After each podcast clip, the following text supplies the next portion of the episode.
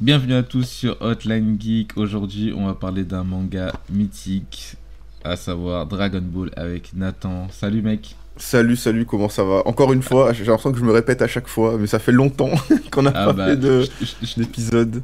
ah ouais, je te rassure, on n'a pas eu de podcast entre temps depuis le dernier podcast. Donc, euh, donc voilà, ça va. C'est... Ah là, on est sur un rythme métronomique, mais de un mois, euh, enfin un épisode 29. par mois, quoi. Donc bon. Ouais, pratiquement, effectivement, le dernier il date du 29 euh, du mois dernier. Ouais, c'est vrai, c'est vrai. Mais, euh, mais t'inquiète, je vais en faire un solo euh, pour la sortie de Spider-Man euh, No Way Home. Donc, je pourrais l'enregistrer demain en vrai. Euh, voilà, pour, euh, pour parler du Sonyverse. Donc, petit teasing sur le prochain podcast solo euh, qui va arriver euh, dans quelques temps. Aujourd'hui, grand monsieur, grand manga, grande œuvre. Exactement. voilà, Akira Toriyama, j'ai envie de dire. grand monsieur, oh là là, c'est. C'est, c'est beau, hein, j'ai envie de te dire. On aurait pu commencer par là. hein. Ouais, Commencer au, lieu de par faire là. Naruto, au lieu de faire Faire- Naruto, SNK et tout, on aurait pu juste commencer par, euh, par le meilleur, quelque part, Dragon Ball.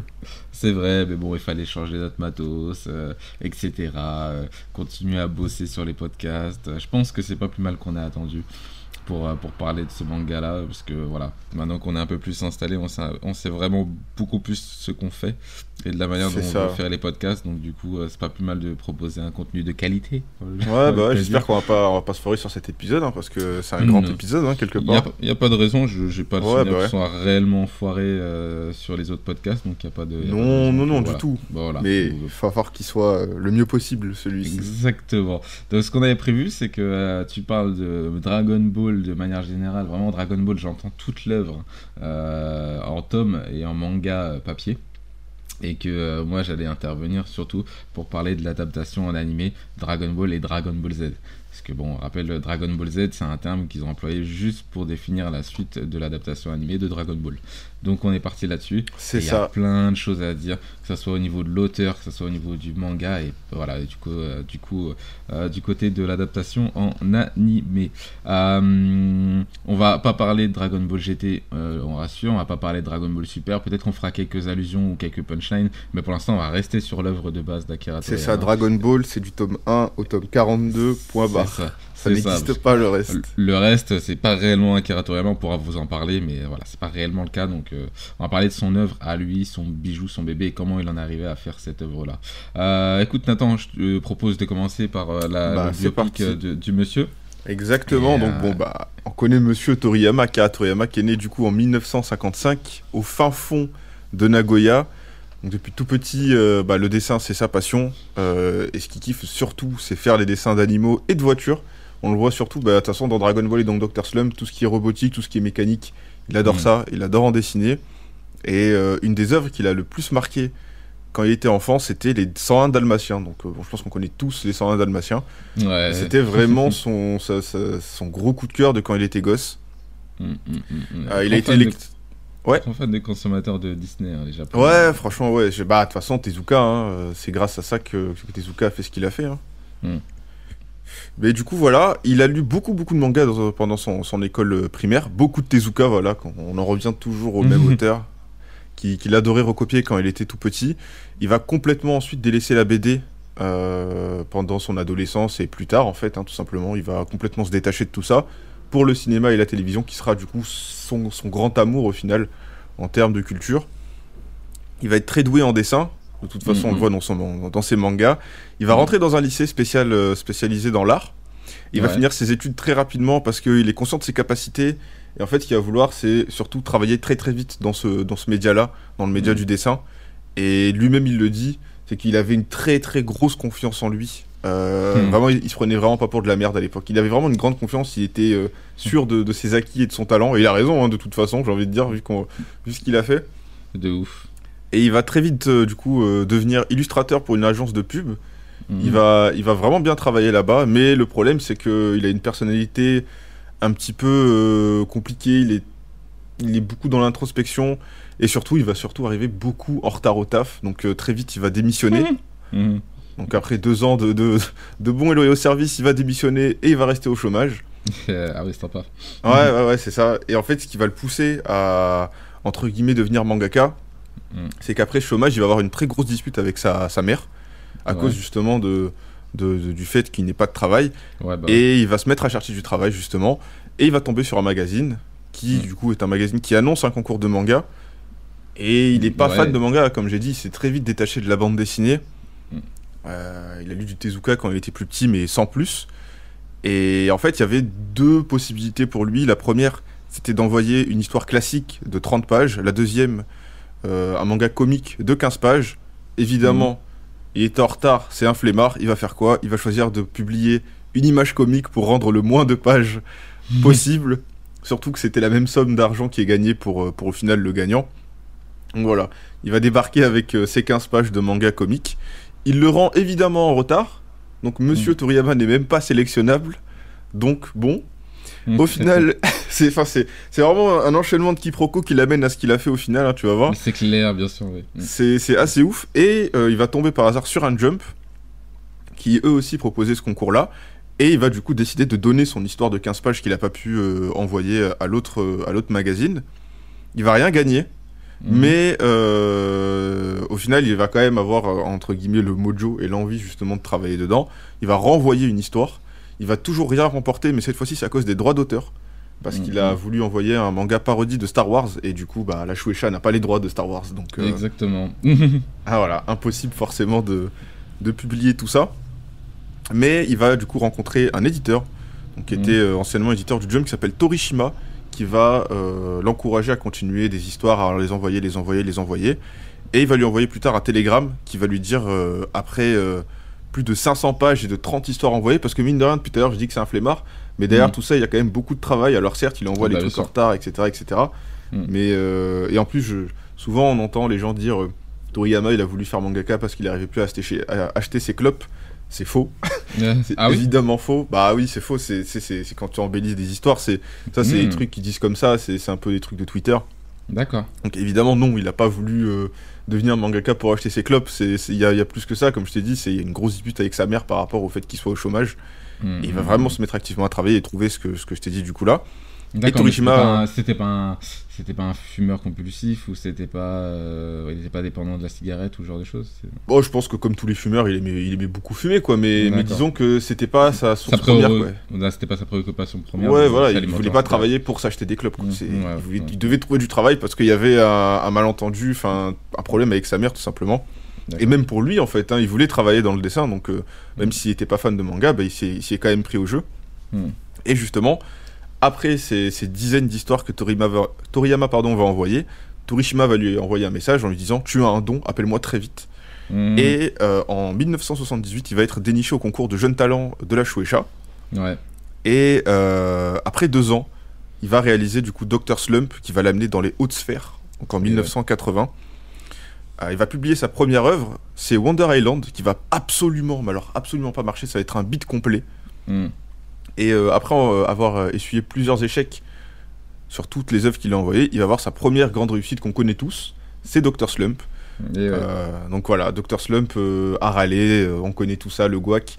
C'est Mhm. c'est une œuvre qui est, qui est géniale, hein, qui est pas sous-cotée parce qu'on peut pas dire ça, c'est quand même une œuvre qui est co- connue euh, de, de tous, mais euh, tu te rends compte très très vite que Dr Slump, pas beaucoup de monde l'ont lu au final, hein, alors que c'est vraiment un super manga et qui a pas tant vieilli que ça au niveau du trait, alors que c'est vraiment les prémices de Toriyama quoi. Ah, bah ouais, carrément. Donc, euh, donc voilà, à l'époque, il va avoir ce succès-là, succès qui va être d'autant plus retentissant parce que à l'époque, il y avait un auteur extrêmement connu euh, pour les Japonais. Peut-être que certains le connaissent, c'est Isashi Eguchi. Euh, je sais pas si tu connais, non, Non, il a fait, euh, il a fait euh, Stop Ibarikun qui est sorti en France euh, chez le Lézard Noir, qui est en fait une histoire de qui parle de transidentité. Alors c'est plus de la comédie qu'un manga qui pose à réflexion sur euh, bah, justement cette transidentité. Mais ça a été un des premiers mangas qui va amener ce genre de sujet euh, déjà dans le, dans le jump. Faire ça dans le jump, c'est assez ouf. Et à l'époque, c'était vraiment un très très grand auteur, même maintenant, hein, mais, mais, mais à l'époque, c'était vraiment un, un grand monsieur. Parce qu'il va du coup publier un autre manga qui s'appelle Susume Pirate. Et les deux vont sortir en même temps. Et c'est pour ça que je dis que c'est d'autant plus retentissant c'est qu'il va arriver avec sa, sa première histoire, avoir Mm. un succès fulgurant, alors que juste à côté, il y avait déjà un auteur euh, qui a, qui a j'ai envie de dire, euh, beaucoup de, de, de, de- de- d'expérience en fait dans ce média-là. Ouais. Ouais. Et, et donc voilà, et Toriyama, voilà, comme d'habitude, il y a toujours un petit peu de chance à l'époque de son premier chapitre de Dr. Slump. Il va commencer dans un numéro spécial du Jump. Ouais. Il va avoir droit à un double chapitre pour introduire son, son manga. C'est bon. Force- voilà, c'est ça. Quand tu commences avec deux chapitres au lieu d'un, Ouais. t'as Ouais, largement en le temps. Ouais, c'est ça. Tu vois, tu peux soutenir l'œuvre. Tu peux aussi surtout laisser au lectorat le temps de, de s'acclimater à ce que tu veux raconter.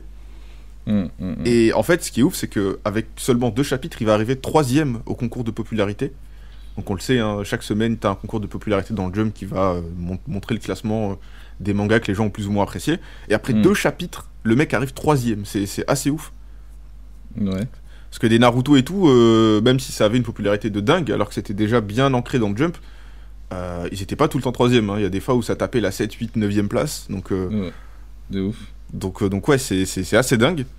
Et ce qui était ouf avec Dr. Slump, c'était qu'à l'époque, c'était un manga qui arrivait à plaire à tout type de lecteur, que ce soit jeune, vieux, un peu moins âgé, lectorat féminin. Et c'était un truc qui était assez rare en fait à l'époque. Il y Je avait savais peu de pas ça. Je savais pas que les, les femmes euh, lisaient quand même euh, Docteur Slump. Peut-être peut-être parce que parce que c'était- à râler l'héroïne quoi au final. Mais c'est vrai qu'on en parle peu. Bah justement, ouais, bah, c'était une première, hein, sur- enfin une première, peut-être pas une première parce qu'il y avait euh, des mangas de Kuromada à l'époque qui arrivaient à faire ça parce que t'avais des beaux gosses qui, qui se battaient, donc forcément euh, Ouais. c'était un peu plus simple, mais, mais c'était vraiment un des premiers mangas qui arrivait à, à réunir autant de lectorat euh, possible. Hum. Et il va avoir surtout l'animé, comme tous les mangas possibles, qui va Bah propulser Toriyama dans des sphères que quasiment personne n'a jamais atteint. Hmm. C'était véritablement une des premières œuvres Mediamix, c'est-à-dire euh, bah, une œuvre qui, qui arrivait à vivre en tant que jeu vidéo, que manga, qu'animé, bref, tous les médias possibles. Ouais. Et c'était vraiment un des précurseurs dans ce genre-là, tellement le succès était, était oufissime. Et ça va être déjà à l'époque avec 9 volumes de Dr. Slump parus. hein. C'est, c'est vraiment rien. Ça va être la le 35e revenu du Japon en termes de richesse. avec 9 Ah volumes. quand même. Putain ouais, c'est oula c'est quand même pas mal. Ah, pour, pour dire, tu vois, première œuvre, enfin, en tout cas première œuvre publiée, Ouais. véritablement et sérialisée, 35e revenu du Japon avec 9 volumes. C'est, c'est, c'est, c'est un truc de fou. Ah, c'est ouf, ouais. Et, et justement, Hiroki Goto, qui, est, euh, qui était du coup l'ancien euh, éditeur en chef du Weekly Shonen Jump, à la Mhm. période de l'âge d'or, qui va souligner quelque chose d'extrêmement important, c'est le fait que Dr. Slump c'était très accepté chez les familles en fait. Et surtout les mères de famille. Hum. Parce qu'à l'époque, le Jump, bah, on connaît, il y avait beaucoup, beaucoup de mangas qui étaient très virilistes avec beaucoup de bagarres. Ouais bah oui. Et voilà, le, le Jump à l'époque, c'était vraiment une politique, c'était pour les hommes virils, par des hommes virils. Avec par exemple Rini Kakero, qui était un manga de Kuromada où il y avait vraiment que de la bagarre, que de la bagarre. Et comme j'ai dit, il y avait quelques filles qui aimaient le manga, mais euh, ça avait rien de comparable avec euh, ce qu'arrivait à avoir Toriyama avec Dr. Slump. Ouais. Tellement il dénotait avec toutes les autres œuvres du Jump, quoi. ouais ouais. Et au niveau des persos, voilà, on avait beaucoup de, de personnages qui, qui connotaient avec, la, la, avec ce que Toriyama aimait. On avait par exemple le personnage de Sanbei, qui du coup euh, se projetait à travers Toriyama parce qu'il avait une forte envie de, de se marier, de fonder Mhm. une famille, un peu comme Toriyama. Arale, qui était une jeune fille turbulente qui voulait tout casser, qui connotait aussi avec le Toriyama enfant, qui était bah, pareil, très turbulent et qui était hyper actif. Hum, hum, hum. Et en fait, pendant Dr. Slump, Toriyama, il va avoir beaucoup de doutes sur son, sur son travail, et notamment la redondance que va lui, lui procurer pardon, Dr. Slump Ouais. dans sa narration. Il va vouloir arrêter, en fait. Et ça, c'est un peu connu de tous, c'est qu'il y a un moment où il en avait marre de Dr. Slump. Il a dit, c'est bon, j'arrête, euh, je veux passer à autre chose. Et en fait, son éditeur lui met un, un ultimatum. Torishima lui met un ultimatum en lui disant, t'auras le droit d'arrêter, mais à une seule condition, c'est que t'as un projet solide à me mettre à côté, autre que Dr. Ouais. Slump. Parce que là, frérot, t'as euh, la plus La grande réussite du Jump, en Ouais. fait. C'est ça, t'as ouais. l'une des plus grandes réussites. Mm. Donc, euh, soit tu me montres un truc solide et on passe à autre chose, soit c'est non et tu continues, en fait. Hum. Et euh, du coup, après 4 ans de, de cogitation, de travail acharné, Quand même hein. ah, c'est ça, ça prend du temps, tu vois. Il va arriver ans. avec. euh, ouais, 4 ans, c'est énorme, tu vois. Après 4 ans, il va arriver avec son gros projet qu'on connaît maintenant qui s'appellera Dragon Boy, qui est un prototype de. Dragon Ball. Hum, hum. Et, et du coup, c'est là où va commencer Dragon Ball. Et Hiroki Goto, encore une fois, le dit lui-même seuls les génies pénètrent dans le secret des génies. Et lui, en étant un homme ordinaire, il arrivait absolument pas à comprendre euh, ce que c'était que ce- cet homme-là, en fait. Comment est-ce qu'il arrive à avoir euh, ces idées-là? Et c'est justement là qu'on va parler de Dragon Ball. Donc il a pris un virage très très drastique, quoi, 180 degrés avec Dragon Ball, même si au début on va retrouver euh, des petits codes humoristiques qu'on retrouvait dans Dr. Slump, hein, dans la première Ouais. partie avec Goku enfant. D'ailleurs, je voulais re- revenir alors que tu parles de Dragon Ouais, Ball, ouais, ouais. justement au, au trait humoristique euh, de base d'A- d'Akira Toriyama, parce que tous ces prototypes tournaient autour de la parodie et de l'humour. Et Dr. Slump, je trouvais que c'était euh, une consécration dans son travail, et c'est peut-être aussi pour ça que ça a cartonné pour le grand public, c'est que justement, il dénotait beaucoup en fait des autres mangas euh, par son côté parodie et humour en fait, où on se prend pas au sérieux. Ok, il y a de la bagarre et ce genre de trucs, mais les personnages limite ils s'en battent les reins d'être forts en fait. C'est ça qui était drôle en fait dans Dr. Slump et même au début de Dragon Ball, c'est que la narration elle est pas autour du combat. C'est genre ok je suis fort, je fais n'importe quoi avec mes capacités. Genre je bats un coup de poing à un dinosaure, le dinosaure il s'envole. Euh, Ara- C'est ça. Arale, elle- elle- Arale, c'est un tank, voilà, ni plus ni moins. Elle court, elle peut faire valdaguer n'importe quelle bête autour d'elle, mais elle va dire oups pardon désolé. elle s'en bat les. Et du coup la narration est même pas autour, euh, tournée autour de l'action. Et je trouvais ça vachement sympa en fait euh, euh, de, de, de, de raconter des histoires en ayant des codes euh, très très très actuels pour l'époque, c'est-à-dire la bagarre, et au final euh, ne pas s'orienter là-dessus, parce que ces histoires ne tournaient pas autour de la bagarre. Et c'était un prétexte de gag en fait, la, bagarre. Et, euh, et je trouvais que c'était vachement intéressant de sa part de, de s'orienter là-dessus. C'est voir, c'est comment je pourrais dire. Pour moi, c'était une preuve de son détachement en fait, euh, et, et à quel point lui, il avait un regard très euh, euh, avec énormément de recul par rapport à au Exactement, manga. ouais. Et comme tu le dis, il, il, il lisait pas spécialement le manga, mais peut-être qu'il lisait ça avec beaucoup de recul en, en mode bah je- peut-être qu'il se disait dans sa tête bah c'est un peu tout le temps la même chose au final, c'est de la bagarre. Et, euh, et sans vouloir faire un truc mainstream, ou peut-être en voulant faire un truc mainstream, c'est-à-dire un truc tout public, il a réussi à, faire un truc qui le faisait marrer lui-même, c'est-à-dire faire de la satire au final, parce qu'il adore faire de la, de la, de la parodie. Et il a trouvé un juste milieu, peut-être euh, bah, en travaillant au final, hein, a trouvé une héroïne euh, hyper forte, détachée, décalée, avec un- une âme d'enfant et un, tout un univers autour de, lui très, euh, très enfantin, très, euh, très décalé. Et, je trouve que ça, je trouve qu'au final, si ça a marché, je, viens de l'apprendre, hein, tu viens de me l'apprendre là, que ça avait marché auprès du très grand public. Alors je savais que c'était un grand succès, mais je ne savais pas que les, femmes et les ménagères ou le tout public dans le sens général d'une famille euh, lisait ou appréciait Dr. Str- Dr. Slum, pardon. Mais je trouve ça logique en fait. Avec du recul, je trouve ça extrêmement logique. Il avait tous les ingrédients au final euh, pour, pour plaire. Alors peut-être qu'en termes de maîtrise d'histoire, euh, effectivement, il a été lassé parce que bah, peut-être que c'était pas un grand euh, euh, narrateur en termes d'histoire. Peut-être qu'il avait envie de raconter des gags, mais faire des gags au bout d'un moment, ça fait pas avancer trop la narration. Et peut-être qu'il avait une lassitude par rapport à ça. Et je pense qu'il, naturellement, je pense qu'il est plus chaud pour faire des histoires courtes. Mais, euh, mais je trouve ça très fun, tu vois, de- de- d'avoir appris tout ça sur, euh, sur Dr. Slump. Donc, euh, Ouais, mais en plus, il y a plein de, plein de ressorts un petit peu euh, bah, qui arrivent au fur et à mesure. Par exemple, le fait que les éditeurs et Toriyama n'étaient pas d'accord pour savoir qui est-ce qui allait être le héros ou l'héroïne entre Arale et Sanbei. Parce que lui, Bah vraiment, oui. Toriyama, pour lui, le héros, c'était véritablement Sanbei, donc le, le, le scientifique qui a donné vie à Toriyama. hmm. Parce qu'il avait vraiment donné un soin particulier à l'écrire, parce que c'était vraiment sa propre personne. Hmm. Et c'est qu'après que Harale, au final, euh, bah, naturellement, elle est revenue au devant de la scène et c'était véritablement elle l'héroïne du manga. Mais à la base, c'était vraiment Sanbei qui devait être là. Ah oui. Et t'as plein de ce, genre de petits ressorts qui arrivent. Et avec tout ce cheminement, et à la fin, tu te rends compte que, sans dire que c'est un enchaînement de, de, de, de- chances, mais, mais, mais, mais au final, il n'y a rien qui est laissé au hasard. Et, et c'est aussi grâce aux éditeurs que tout ça arrive. Tu vois, Torishima, euh, il a énormément aidé euh, Toriyama sur Dr. Slump. Incroyable. Donc, euh, donc voilà, et comme j'ai dit maintenant, on va passer justement à la partie Dragon Ball. Ouais, Dragon Ball, Dragon Ball, ouais. Hmm. Exactement. Donc, euh, comme j'ai dit, voilà, il avait pris un, un virage assez drastique avec Dragon Ball, euh, avec tous les codes humoristiques. Mais en fait, dans Dr. Slump, comme en fait même toi tu l'as dit, c'est qu'il il commençait déjà à se lasser au niveau des ressorts scénaristiques, au niveau de la narration. Et même dans Dr. Slump, il va déjà commencer à créer des histoires euh, qui vont se conclure au bout de plusieurs chapitres en fait. Mhm. Parce qu'à la base, bah, Dr. Slump, c'est des, chapitres avec euh, un gag par chapitre, l'histoire se termine et c'est terminé.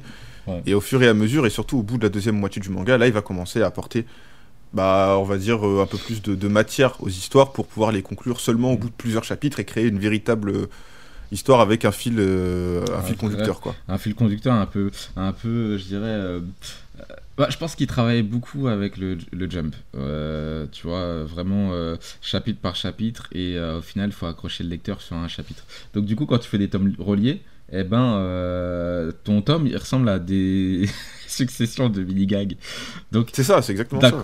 Voilà, donc d'un côté, c'est bien pour le format Jump, parce que bon, bah, je pense que la consommation de manga est pas pareille qu'aujourd'hui. Maintenant, nous, on achète des tomes reliés et même des collecteurs avec plusieurs tomes reliés dedans. Mais avant, je pense que la plupart lisaient les magazines et n'achetaient pas les tomes en version reliée. Déjà, ça, c'est une première chose. Et, euh, et c'est vrai que bah, je pense que c'était compliqué au final euh, d'avoir de raconter une histoire sur la durée en ayant un seul chapitre. Donc, euh, je sais pas comment s'est fait cette transition au manga, mais moi, ça me fait vachement penser à Ranma 2 puisque Ranma 2 j'ai pu finir la collection il n'y a pas si longtemps que ça. Et, euh, et c'est vrai que j'ai pu tout relire l'œuvre de base. Effectivement, c'est très jumpisé dans le sens où Ranma 2000, pratiquement tout le long du manga, c'est un chapitre, euh, une mini-histoire. L'histoire avan- avance, mais par, euh, par micro-transaction, j'ai envie de te dire. c'est vraiment du, Ouais, ça, petit carrément. pas par petit pas. Et, euh, et c'est c'est fort. Donc j'ai bien envie de voir la transition entre le moment où il s'est dit, ok, je fais des mini-histoires, et là j'ai envie de faire des histoires avec une prolongation, avec vraiment un fil conducteur et vraiment une narration plus poussée, quoi. Ouais, après, je pense que ça s'est fait naturellement, tu vois. C'est une envie et, et au final, tant mieux, j'ai envie de dire. Tu vois, c'est ton manga, il évolue en même temps que toi-même, tu évolues, que ce soit dans ton style artistique ou dans la façon de raconter des histoires. Mais il a commencé Dr. Slum, c'était encore entre guillemets qu'un débutant, tu vois. Il avait jamais réellement écrit d'histoire sur plusieurs volumes. Hmm. Et sûrement qu'ensuite, avec la confiance et le fait, bah, tout simplement d'être l'un des auteurs, si ce n'est l'auteur le plus populaire du Jump, se dire, bon, ben, on va être, entre guillemets, un peu plus ambitieux dans nos histoires, et on va pouvoir faire ça sur plusieurs chapitres plutôt que des gags. Donc, euh, sûrement que le processus de création, il a changé en même temps que lui euh, euh, a pris un petit peu de, de galon dans le Jump. Hmm, hmm, hmm. Et tu as la date où il a commencé Dragon Boy, la transition Dragon Boy, Dragon Ball ou pas? Ah bah ça s'est fait justement. Alors, il a commencé à écrire Dragon Boy dans les années 80, enfin en 1980, Hmm. et parce que justement euh, Dr Slum se termine en 84 et en 84 D'accord. il va directement commencer Dragon Ball en fait. Da- Ah, Dragon Ball, ok, d'accord. Ouais, j'ai une date, moi, mais je voulais savoir. Euh, moi, j'ai la date du one-shot de Dragon Boy, effectivement, en 1983, de, que, voilà, avec le personnage euh, qui s'appelait Ton Toon, ou un truc comme ça, Ton, Ton Toon, un truc comme ça. Et euh, il avait déjà des gimmicks euh, de, de, de- de- voilà, du personnage. Bon, je sais pas si vous avez vu un peu Dragon Boy, à quoi ça ressemblait, mais il y avait quand même un petit prototype de Goku et un petit prototype de Tortue Géniale, avec un petit prototype quand même de, Bulma. Ouais c'est euh, ça. Mais ça. ok, ça, ça se chevauche. Alors, Do- Dra- Dragon, euh, comment dire, euh, Dr. Slum, ça s'est arrêté en 83. Donc, il a commencé déjà à faire son prototype un petit peu avant la fin de, de Dr. Slump. Ok, j'arrive à visualiser à peu près. Ouais, ok, très bien. Ouais, exact. non mais c'est ça, c'est ça, c'est vraiment chevauché et il arrête Mm. pas, tu vois. Donc c'est pour ça que je dis on dit Toriyama c'est un flemmard, mais euh, pour enchaîner deux histoires aussi ambitieuses et aussi grosses à porter, euh, faut, faut, faut pas être du tout un, un flemmard. Et de toute façon on le verra dans, dans la partie Dragon Ball, il a tenu le jump à bout de bras, même s'il y avait eu d'autres grosses, grosses, énormes licences qui ont, qui ont cartonné à l'époque. Ouais. Bah, il prenait vraiment sur lui pour continuer Dragon Ball, pour aider les personnes qui travaillaient grâce à ça, quoi. Mhm. J'avoue. Donc, donc, euh, donc voilà, il va faire partie justement de, de- de ces euh, très très grands narrateurs. Il va arriver à, à raconter une histoire sur plusieurs volumes, et ça c'est assez compliqué, sans bah oui. aucun temps mort. hein. Tu lis Dragon Ball en, en une fois, tu t'ennuies jamais en fait. À aucun moment tu t'ennuies. Il y a du rythme, hein, surtout, en, surtout justement en bouquin. Ouais, bah oui, parce que l'animé, on va le voir après, il y a eu quelques petites. euh, Mm. quelques. que- comment dire, des, des- des- des petits flottements quoi dans, dans l'histoire. Ouais. Mais, mais au final, tu t'ennuies jamais tellement il y a de personnages, les personnages sont tellement variés, t'as tellement de styles d'histoire. Yeah. Et et y a, enfin, ça change très très vite en plus. hein. Au début, comme j'ai dit, t'as beaucoup d'humour. Quand t'as le début de Dragon Ball avec euh, Yamcha, Bulma, Oolong, etc., etc. Ouais. Et tu vas arriver très vite dans un récit qui va être profondément dramatique avec Tao Pai Pai. Directement, dès Tao Ouais. Pai Pai, t'as déjà des, des trucs qui arrivent qu'il n'y avait pas forcément avant. Ah bah oui, clairement, clairement, clairement. Euh, Sacré Et- arc, hein, l'arc de Toriyama. Ouais. Je pense qu'il a marqué beaucoup de, beaucoup de gens. C'est, alors l'arc qui a vraiment euh, popularisé le, le manga, c'est quand même le tournoi des arts martiaux. Mais, mais tout de suite après, le gars, il a réussi à te sortir une histoire de fou. Parce qu'il y a eu un tournoi des arts martiaux où il y avait Jackie Chun, euh, de- de- Goku et euh, Krillin qui étaient vraiment mis en avant. Euh, Peut-être Yamcha, mais j'ai un doute. Je crois que c'est le suivant. Et ensuite le suivant où il y avait Tenshinhan et je crois qu'il y avait Yamcha à ce moment-là et un peu plus toute la clique. Et je crois que c'est à ce moment-là que Gohan il fait une apparition, il me semble. Mais euh, il y avait pas mal de tournois, mais c'est vrai que le, le, le- le- l'arc euh, armé du ruban rouge, puisque c'est, Ah, là où justement, c'est là où justement ouais, Topai Pai a été introduit. Il commence en mode euh, bon, tu dis ouais, petit arc classique et puis ça part totalement en live le truc. C'est ça, c'est ça. Enfin. Franchement, l'arc du ruban rouge, c'est, Ouais, un arc qui est incroyable. hein. Il est ouf, il est ouf, ouais, très très très très ouf. Et justement, on a tendance vraiment beaucoup à penser que Dragon Ball, bah, c'est un enchaînement bête et méchant de combats pour sauver la Terre parce qu'il y a un nouveau méchant qui arrive, mais au final, c'est beaucoup plus que ça. Et pour moi, par exemple, ce qui va démontrer toute la richesse de Dragon Ball, c'est le personnage de Piccolo. C'est-à-dire Mhm. qu'on va avoir euh, la ré- enfin Piccolo, c'est la réincarnation du mal absolu, tu vois, qui est du coup le démon Piccolo. Mm. Et on va avoir un personnage qui va être vraiment déchiré entre bah, l'appel de la justice et le désir de la terreur. Et pendant plusieurs volumes, on va l'observer, se torturer émotionnellement. Et au final, il va, il va, il va se lier d'amour euh, paternel, entre guillemets, qui va être vraiment pur pour le fils de, de- de Goku, qui est son, son plus grand rival, son plus grand rival, pardon, Mm. qui- qu'il a carrément voulu tuer, et du coup qui est Gohan.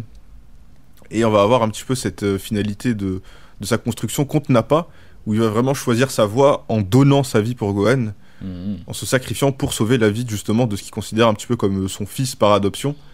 Ouais. Et on va apprendre ensuite qu'il va venir en fait d'un- d'une planète qui s'appelle Namek, une ville où va vivre en fait une race spécifique qui est la sienne.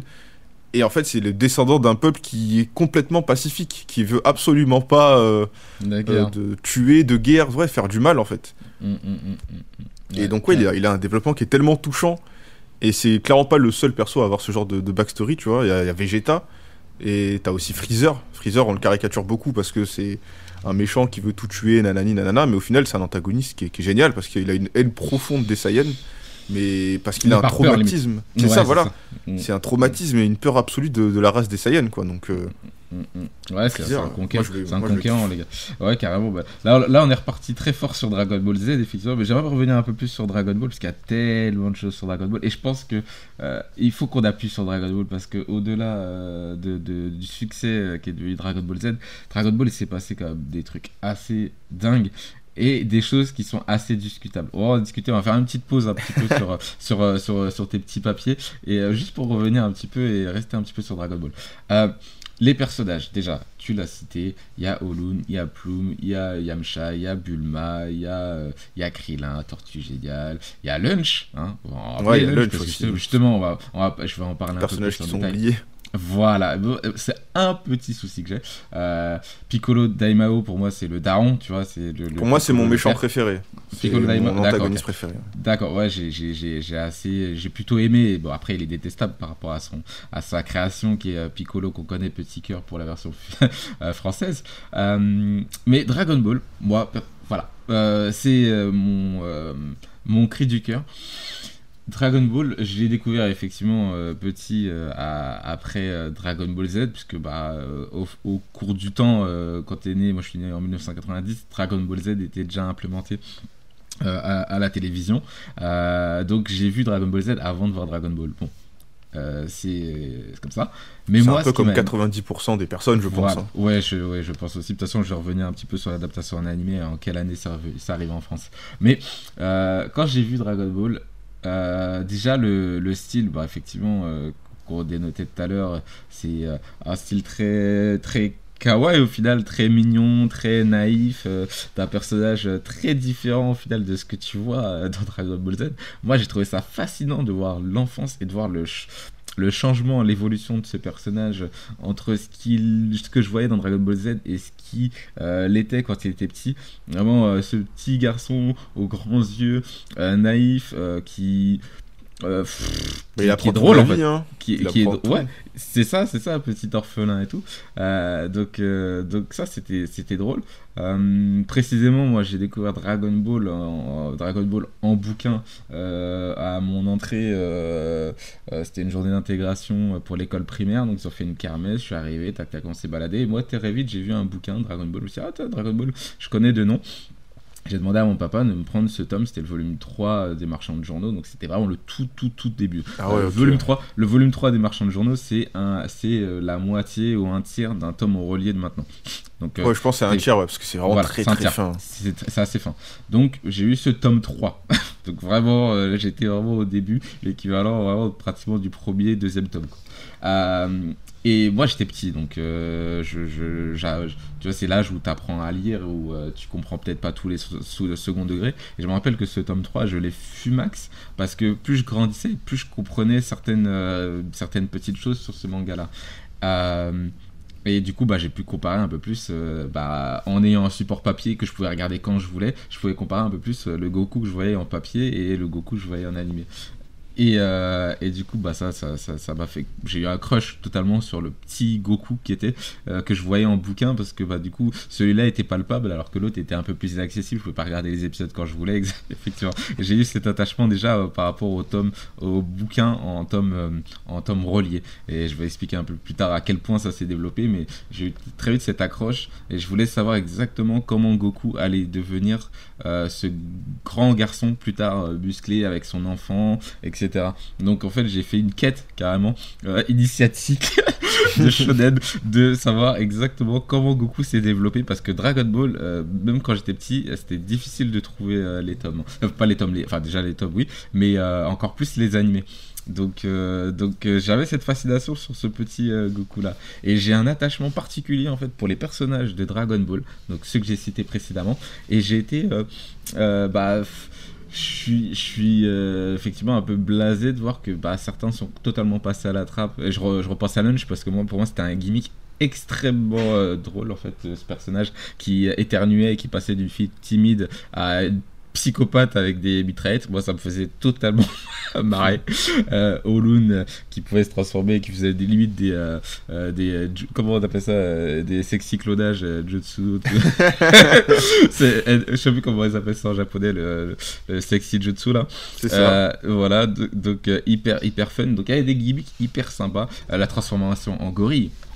La transformation Ah, en gorille. magnifique, je, hein. je Dans le royaume des- de Pilaf, le palais de Pilaf, quand il se transforme en gorille pour s'en sortir. Incroyable ce plan où ils regardent la lune, ils sont dans une cellule et puis et puis ils sont là en mode qu'est-ce qui se passe? Et Goku il, Mais ouais, mais en fait, c'est ça. Et ce qui est ouf, c'est que ça arrive très vite en fait. Genre, Ça arrive ultra très rythmé. vite. Je crois que c'est volume des 2. C'est- Volume 2, t'as déjà ça, quoi. Je sais plus. Alors en gros tome, je sais plus. Mais non, oui, c'est bah, c'est en tome normal. Ouais, c'est ça, c'est les tomes normaux. Et moi, je sais Ouais. que j'avais le 1 et le 2. Et justement, c'est au 2 où j'avais vraiment ce truc-là. Et Oui. ah ouais, ça va si vite quoi. Ouais, ouais, carrément, parce que Pilaf, c'est un des premiers antagonistes euh, gag, on va dire, euh, par rapport au- à la quête des, euh, des boules de cristal. Et ensuite, quand il se débarrasse de Pilaf, euh, parce que Olun fait un gag super sympa, il, il, Pilaf avait toutes les boules de cristal et, et Olun arrive à arriver après que Goku ait détruit le palais en se transformant en gorille, en demandant une culotte. Donc, pareil, ça c'est des gags, bah, je trouvais ça super sympa. Et, et du coup, après, on est parti sur la quête de l'armée du ruban rouge avec, avec euh, bah, eux qui cherchaient les boules de cristal et Goku qui allait rechercher la boule de cristal de son, de son grand-père, la boule à 4 étoiles. Mais ces petits gimmicks, moi, je, savourais ces trucs-là parce que justement, le ton comique. euh, moi, c'était les trucs qui me plaisaient, qui me marquaient le plus quand j'étais petit. Et d'où mon attachement en fait par rapport à Dragon Ball version euh, papier ou Dragon Ball version euh, petit. Euh, je trouvais ça euh, super sympa et, euh, et c'est vrai que bah voilà pour revenir à Yamcha qui était pour moi l'un des premiers euh, rivales qu'avait Goku avant ret- avant d'avoir euh, ou même avant d'avoir euh, Piccolo. Euh, je trouvais que c'était des personnages malheureusement qui sont trop vite passés à la trappe. Et, euh, voilà pour revenir à Lunch Lunch on l'a complètement oublié. Et, le ton comique de Dragon Ball euh, de grâce à sa richesse des personnages a pris un virage différent mais en oubliant ces personnages là qui ont, qui ont fait partie de cette petite famille. Limite quand tu regardes Dragon Ball Z et que tout le monde est réuni chez Tortue Génial je suis désolé tu vois pas Lunch. Tu vois pas forcément tout le temps Plume tu vois pas tout le temps allez Chaozu tu le vois avec Parfois, mais cette petite famille qui s'est créée autour de l'école des Tortues Géniales, euh, voilà, c'est dommage, mais on les retrouve pas. Et c'est vrai que j'ai cette affinité incroyable moi, quand je, je joue à Dragon Ball, euh, Dragon Ball Z aux jeux vidéo. Euh, moi, j'adore jouer avec Krillin, avec Goku Petit, avec Tenshinhan, avec Yamcha. J'adore jouer avec cette petite équipe-là. Et euh, euh, pour moi, ça fait le charme de Dragon Ball. Déjà, ces personnages-là. c'est- Ah, moi je suis complètement d'accord. hein. Moi vraiment la première partie Goku enfant, euh, c'est un gros coup de cœur et je pense aussi que c'est euh, la partie que je préfère. Mais après Toriyama aussi, il revient sur ses premiers amours dans la saga Boo. La saga Boo, vraiment, il Oui. remet tout ça en avant parce que bah c'est un arc qu'il a été obligé de faire et il est en mode bon bah je vais vraiment revenir à mes premiers amours, à ce que j'ai kiffé faire. Après euh, 35 volumes où j'ai fait que de la baston, euh, enfin pas que de la baston, mais la partie entre guillemets Z, Mm. c'est pas vraiment comme ça en manga, bah, je vais revenir à mes premiers amours et là je vais faire un manga d'humour et c'est là où tu vois avec Boo, euh, Gotenks, euh, enfin c'est Exactement. Et, d'ailleurs, il a eu euh, quand même la permission de le faire. Et il a eu un peu. euh, L'auteur de Jojo a eu aussi cette, euh, cette permission-là. C'est-à-dire qu'ils ont fait deux arcs où les éditeurs voulaient certains codes. Et l'auteur de Jojo, il a dit Bon, ok, mais mon esprit créatif, il est limité avec les deux premiers arcs. J'ai envie de partir dans mon truc. Et on leur a laissé l'autorisation. Là, Akira Toriyama, c'est un peu pareil. Il a fait ses arcs Z, mais il s'est dit Ouais, bon, c'est loin de ce que je faisais avant. Et il a eu quand même l'autorisation d'avoir un ton un peu plus léger parce que le gars avait tellement rentabilisé son œuvre. Les gars, ils s'en sont fou- foutus tellement plein les poches qu'on lui a laissé carte blanche. Parce que généralement, le producteur. Il a toujours une main mise sur ce que propose euh, l'auteur et euh, il y a toujours une petite pression. Là, Akira Toriyama, dans l'arc-bout, c'était déjà le sensei. Il avait sorti des masterclass de chez Masterclass. Donc on lui a laissé quand même cette opportunité d'avoir le ton qu'il voulait pour Dragon Ball, euh, pour le troisième arc. euh, Ouais, après pour le coup, Toriyama il a toujours eu un petit peu carte blanche parce que, bah, comme je t'ai dit, déjà dès Dr. Slum, c'était déjà une des plus grandes richesses du Japon, c'était déjà un daron du Jump. Et, et c'est ce qu'il dit Goto dedans, c'est que s'il devait définir euh, Toriyama en un mot, c'est c'est que le mec est têtu en fait, il est tenace et tant qu'il a pas ce qu'il veut, eh ben, il va continuer à cravacher pour avoir ce qu'il veut. Et je pense Mhm. vraiment que dans Dragon Ball, t'as un vrai processus de création où il a quasiment voulu faire tout ce qu'il voulait, mais il a continué. Il a... En fait, le seul truc où il a pas eu son mot à dire, c'est est-ce que je peux arrêter en fait mon manga? Parce que j'en ai marre. Ouais, c'est ça aussi, c'est ça aussi, bien sûr. Ouais. Le truc c'est que quand tu t'appelles Toriyama et que tu fais Dragon Ball, même si toi t'arrêtes ton manga, bah, derrière t'as as le mec qui fait des vélos, t'as le mec qui fait des figurines, le mec qui fait des cartes, tout ça ça dépend de toi et en fait c'est trop bien dur. C'est Ouais, trop dur d'avoir tout ça sur ses épaules, tu vois. Ta, ta vie dépend. euh, Enfin, il y a, il y a de la vie des milliers ou de centaines de personnes qui dépendent de toi en fait. Ouais, c'est clair, c'est clair. Non, mais, Mais là où je suis d'accord, mais pas trop, c'est que pour moi, Dragon Ball, ce que, enfin, la partie enfant, c'est que c'est beaucoup de personnages qui gravitent autour de Goku, alors que dans la partie adulte, c'est vraiment Goku est là, mais les persos secondaires, quand ils sont là, ils vivent vraiment par eux-mêmes, tu vois. Dans la saga Freezer, Goku, on le voit quasiment pas. Dans la saga Cell, c'est vraiment Gohan qui est mis en avant. Dans la saga Mm. Boo, c'est tout le monde qui est mis en avant, et Goku, Mm. on le voit à peine, tu vois. C'est lui qui est là pour apprendre aux enfants comment se battre. Et après, c'est aux gosses d'y aller. Il y a que la saga Saiyan où, euh, où t'as vraiment Goku qui est là, mais il y a quand même Piccolo, tu vois. Mm. Et quand il y a Vegeta Nappa, bah, pendant un long moment, il n'y a pas de Goku. Alors que Non, dans Dragon. Ball, tu vois, l'arc du ru- ruban rouge, c'est vraiment l'ascension de Goku. bien sûr. Daimao, c'est vraiment Goku contre Daimao. C'est toujours Ouais. comme ça. Et tu sais, c'est un, un petit peu un entre-deux qui fait que les deux parties ont, ont un petit peu leur spécificité et traitent les persos secondaires différemment, mais il n'y a pas de mieux ou de moins bien pour moi en tout cas. D'accord. Ouais, c'est juste que c'est juste que bah pour moi, il a mis en avant des nouveaux personnages là où il a laissé euh, de côté ses anciens personnages. Par exemple, euh, en termes de puissance, je, veux bien que Piccolo est peut-être plus intéressant que Yamcha, mais c'est vrai que bah du coup Yamcha a été délaissé, il n'a pas eu vraiment euh, de moments incroyables. Euh, tout, tout le monde sait, tout le monde euh, a vu ce même, euh, c'est devenu un même maintenant, la mort de Yamcha face au Saibamen. C'est tellement triste, tu vois, pour un mec qui a qui a découvert Yamcha dans Dragon Ball, tu c'est triste pour un mec qui connaît pas Yamcha qui a regardé Dragon Ball Z, c'est rigolo de voir Yamcha comment il s'est fait tuer. Euh, J'ai pas eu le même sentiment quand Yamcha est mort par rapport au Saibaman que certains qui en ont rigolé. Moi, quand je vois l'image de, de Yamcha avec ce- au milieu du cratère et Ah, en. PLS, euh, t'es- moi je suis moi je suis blasé, je suis choqué, je suis triste en fait, tu vois. Et c'est devenu un, un gimmick comique, tu vois. Ouais, c'est ça, mais après, le truc, c'est que bah, tu le sais en fait. Tu peux pas Ouais. être surpris par ça, tu sais. C'est genre vraiment un Mm. combat d'extraterrestres contre des terriens qui, Bien sûr. qui peuvent rien Mm. faire en fait. Tu sais, genre, c'est bien des. sûr, ouais, ouais, c'est sûr. C'est sûr, mais c'est c'est triste, tu vois, de voir que ce personnage-là n'a pas eu euh, son moment fort. Piccolo a toujours eu des moments forts, Vegeta Krillin a eu aussi, des hein. moments forts. Krillin, alors Krillin pour le coup est vraiment apprécié, j'ai l'impression de, de Toriyama et euh, c'était un des gimmicks aussi comiques euh, du début de, du manga et ouais, il a été un peu plus mis en avant, mais c'est vrai que ouais, Yamcha, c'était Yamcha, c'était c'était le personnage qui fait que je kiffais la technique du loup, mec, mais t'imagines C'est ça. Après, Yamcha, son développement, il, exi- enfin, il est déjà fait, on s'en fout, tu vois. Maintenant, c'est vraiment. C'est genre des, des, des, des ambitions qui sont autres. Maintenant, on parle vraiment de autre chose Ouais. que la Terre. La Terre, on a déjà passé euh, 20 volumes dessus. Ouais. Stop. Maintenant, on va aller voir Namek. Qu'est-ce que c'est que Piccolo La planète Vegeta, parce qu'on veut voir une nouvelle race. Mm. Euh, et à la fin, justement, on revient sur Terre, juste euh, avec Boo, qui c'est lui. Là, c'est l'envahisseur qui va arriver. C'est clair. Et, et bah, pareil pour Cell, hein, d'ailleurs. Mais Cell, pareil, tu vois, on va s'intéresser à ce qui se passe de, de là où là d'où il vient, en fait. Mm, mm. Et c'est des un nouveaux retour qu'on n'avait pas vu avant. C'est un retour aussi à l'arbre du ruban rouge pour, pour le coup, pour l'origine story de Cell. Ouais, ouais, Euh, carrément, carrément. Mais tu vois, Yamcha, Krillin, Tenchinan, on, a- on connaît déjà tous deux parce qu'on a déjà passé des dizaines de volumes avec eux. Parce que c'était des potes à Goku et il n'y a rien de, beau, de plus à dire en fait. Le seul truc où on avait un petit espoir, c'est euh, quand ils partent s'entraîner euh, euh, pour. euh, je sais plus c'était pourquoi d'ailleurs. Quand les trois partent s'entraîner, attends, attends, attends, Dragon Ball ou Dragon Ball Z? C'est dans la partie Z quand ils vont s'entraîner avec le Kaio. Ah oui, alors ça c'est quand ils sont morts. Yamcha ça, et voilà, sont, ça. sont déjà et là, morts. après là t'avais, t'avais un, ouais, c'est ça, c'est ça. Et là, t'avais un espoir de peut-être que nanani, mais non, au final, Ouais, mais non, au final, non. C'est très vite, triste. on te rappelle que bah c'est des putains d'extraterrestres qui débarquent. C'est Ouais. pas, de- c'est pas des terriens en fait. Donc euh, Ah, c'est c'est sûr. Non, mais c'est clair. Après, bon, voilà. c'est ma oui, petite- non, mais oui, mais de toute façon, dès Daimao, hein. dès Daimao, Ouais. tu le sais en fait. Ouais, ouais, c'est c'est- c'est vrai aussi. C'est vrai aussi. Et euh, ouais, t'as raison. Euh, bah, du coup, je vais clôturer pour euh, la partie Dragon Ball en rappelant euh, certaines petites choses intéressantes concernant l'adaptation en animé. Donc, l'animé arrive au Japon en 1986. Donc, on a parlé de date tout à l'heure par rapport à la, création de Dragon Ball. Dragon Ball a, été créé deux ans avant, donc en 1984, comme tu l'as dit, comme tu l'as si bien dit. Le réalisateur de l'animé, je sais pas si tu connais, c'est Minoru Okazaki. Voilà, Je connais c'est le nom, réalisateur- Ouais, c'est le réalisateur de Dr. Slump du coup. Parce que euh, voilà, je faudrait qu'on fasse un sujet de réalisation animée, ça peut être intéressant.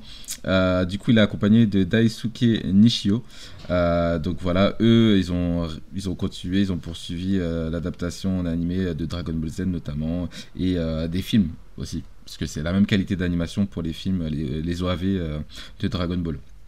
Donc euh, ça c'était en 1986 au Japon, euh, le 26 février d'ailleurs, euh, sur Fuji TV. Voilà le, la- le fameux logo avec le mont Fuji pour ceux qui se rappellent les nostalgiques. Ah, c'est la grosse chaîne du Japon, ça. hein. Exactement, donc c'est dire à quel point Akira Toriyama était Sama Sama.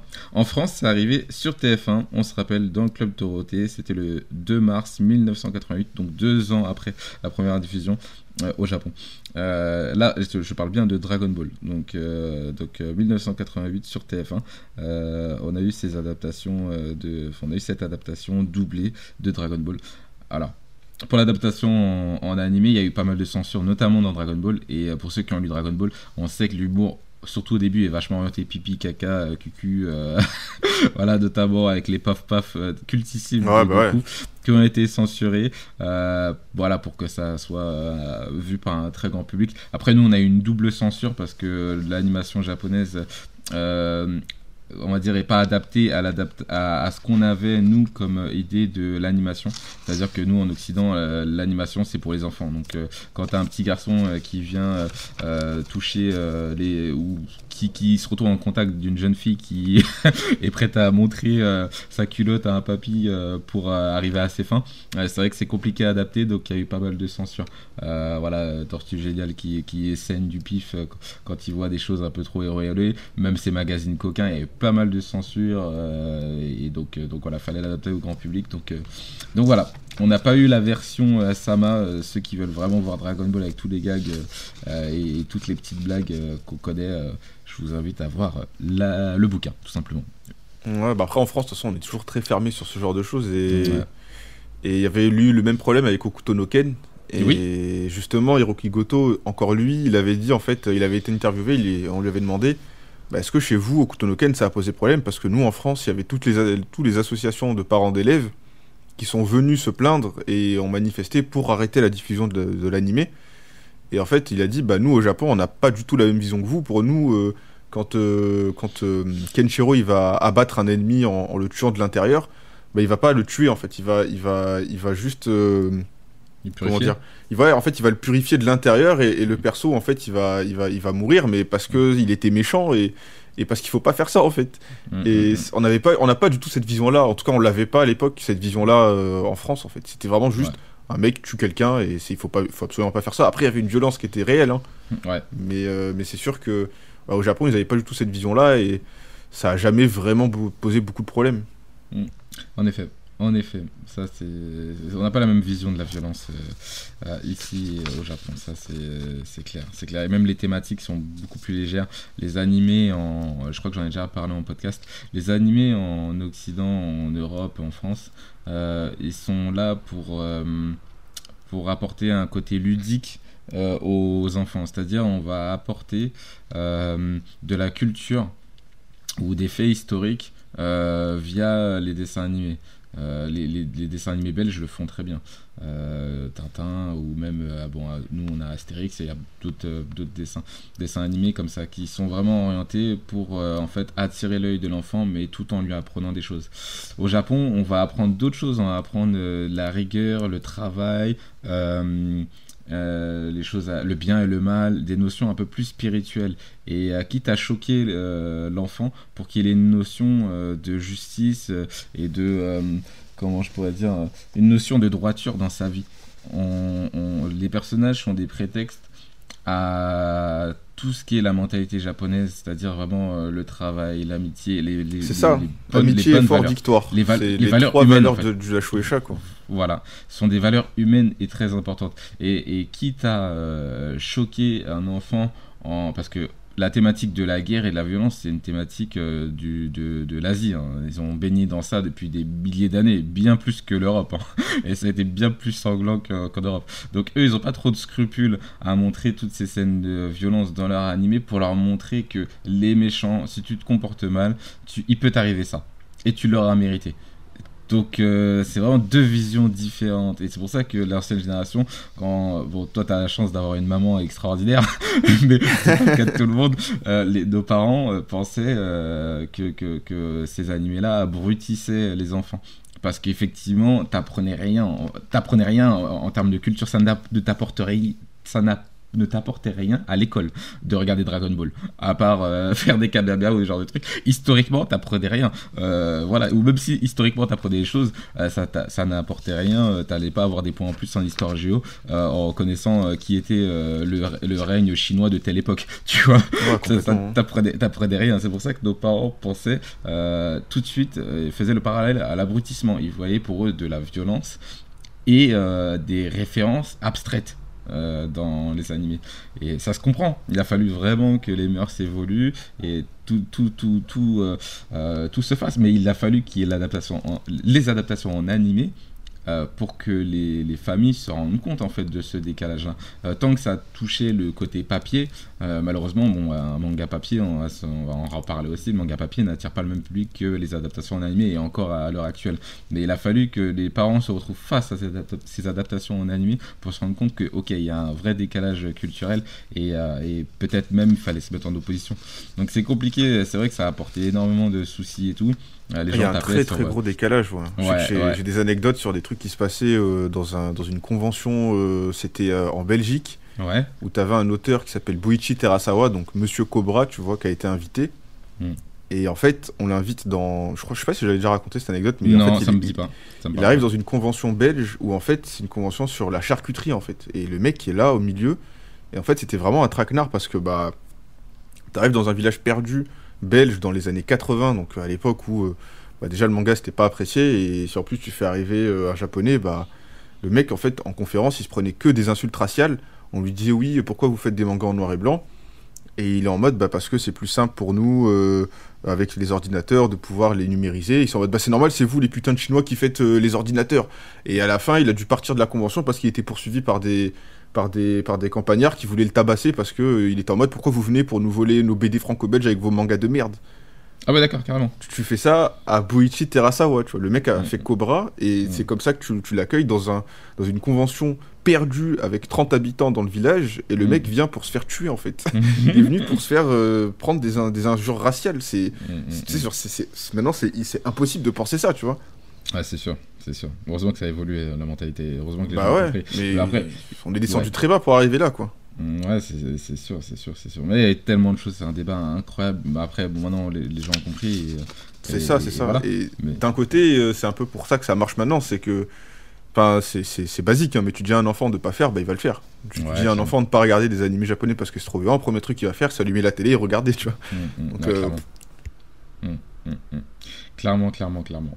Bon, bah écoute, on va passer à la partie Dragon Ball Z un peu plus en détail. Si t'avais des choses à dire euh, par rapport à Dragon Ball Z, euh, Bah, par rapport à l'animé, bah, par euh, rapport à.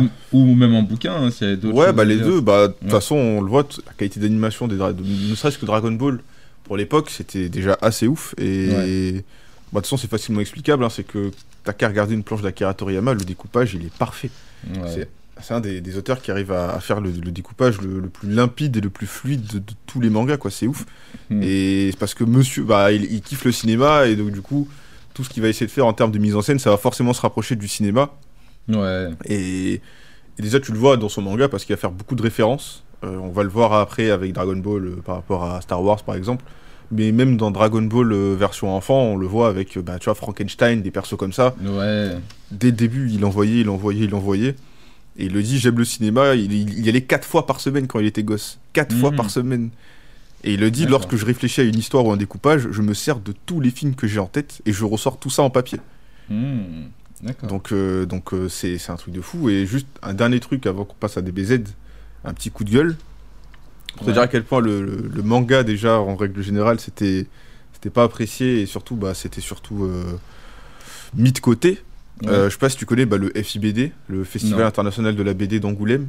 Non, non, du tout. C'est vraiment le festival de la BD. Genre, euh, c'est ultra connu. Et pendant la 40e édition, les organisateurs ils voulaient euh, décerner le prix, cette fois-ci en faisant voter les auteurs. Chaque année, tu as ce FIBD là, et en gros, tu as un auteur de BD qui est, euh, qui est décoré pour un prix, et c'est vraiment un prix qui est ultra important pour les auteurs de Mm. BD.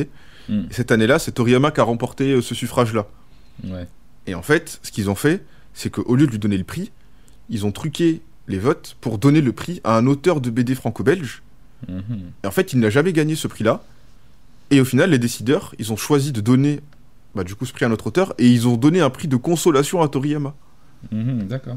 Tu sais, t'as l'un des auteurs de BD les plus influents du monde et tu te De ouf. permets de faire ça, c'est scandaleux, genre. Mhm. Et c'est, enfin, c'est vraiment à l'époque, c'était des racistes euh, et en plus, euh, et en plus, enfin, c'était trop dépréciatif pour pour lui, quoi. Et tu te retrouves avec un des auteurs les, les plus importants qui n'a jamais été décoré de quoi que ce soit. Genre, c'est vraiment le, le roi sans couronne. C'est un truc de fou. J'avoue. Et c'est et en plus, c'est pas la première fois qu'il faisait ce genre de choses. À l'époque, il y avait déjà Osamu Tezuka qui a débarqué au FIBD Ouais. en incognito. Personne ne le connaissait. Il était Ouais. là, tranquille, banal, tout le monde s'en foutait. ouais. T'as Osamu Tezuka qui est chez toi et tout le monde s'en fout. Tout le monde s'en fout. Ouais, il était, il était pas, il était peut-être, ouais, il était pas, il était pas du tout connu quoi au final. Ou peut-être personne s'est intéressé. C'est ça, c'est surtout que personne s'y intéressait parce qu'être connu, il était déjà très connu quoi à l'époque. Ouais, il était connu, euh, mais il était pas connu en Europe. Euh, il était moins connu en Europe, mais Ouais. je sais pas si, si Astro était pas déjà sorti, je sais plus. Ouais, Mais- c'est- parfois, parfois compliqué de remettre dans le contexte. Ouais, bien sûr que ça paraît euh, banal, ré- risible en fait de voir qu'avec euh, aussi incroyable et qui a fait un travail aussi monstrueux euh, soit totalement mis de côté et pas du tout euh, idolâtré. Mais après, faut, faut- c'est des stars incroyables en Asie, hein, ces, ces gars-là. hein. C'est là, on est sur une autre planète. hein. Ah, clairement. c'est incroyable. Ça, c'est incroyable. Mais du coup, vas-y, on peut passer euh, bah, du coup, à la partie DBZ. hein. Exactement, exactement. Euh, Qu'est-ce que tu voulais dire d'abord sur des, des BZ Parce qu'il y a tellement eu de changements déjà. Bah, pas grand chose à part que. Tu, voulais, tu, tu voulais que j'y aille tu... Ouais, non, vas-y, tu peux y aller, hein, parce que D'accord. moi, Bah. j'ai pas grand chose à dire. Ça marche. Bon, alors DBZ, pourquoi ce Z déjà? Est-ce que tu sais? Euh, je sais pas, c'est la dernière lettre de l'alphabet, du coup, c'est pour faire dire que c'est la fin. Exactement, bah voilà. le gars, il a dit ça. C'est exactement. Tu sais, j'ai entendu tellement de versions euh, de ce Z, comme quoi ça, ça voulait dire euh, Dragon Ball 2, tu vois, ils ont mis un 2, c'est un Z, ça n'a aucun sens. Et là, pour le coup, comme je t'ai dit, euh, et je rappelle ma source, c'est un magazine français qui s'appelle Le Guide de l'animation japonais, voilà, collection pop-up, c'était le cinquième volume, j'ai acheté ça, et, et du coup, ça te parle vraiment de tous les dessins animés japonais qu'on a eu, ou qu'on a peut-être connu ou qu'on a parfois loupé, vraiment par ordre euh, d'arrivée euh, euh, au Japon, du coup, même pas par ordre d'arrivée en France, mais par ordre d'arrivée, donc par ordre de, vieillesse, hein, j'ai envie de te dire. Et donc, et donc, il a fallu que je, lise ce, manga, ce magazine pour savoir réellement pourquoi le Z, tu vois. Et moi, je. Tu vois, il y a des sources tellement débiles parfois, et effectivement, c'est aussi, aussi simple que ça en fait. Le Z, c'est la dernière lettre de l'alphabet, et il n'était pas censé y avoir de suite après. Donc, euh, Exit, hein, GT, euh, Super et toutes les.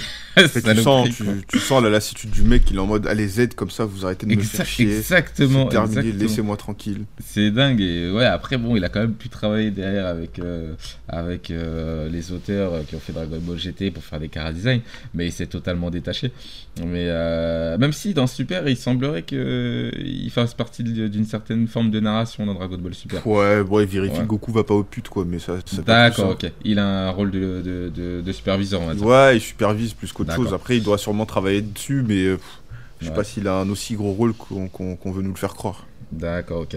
Euh, donc euh, l'animé euh, est arrivé au Japon en 1989, Dragon Ball Z, hein, je rappelle.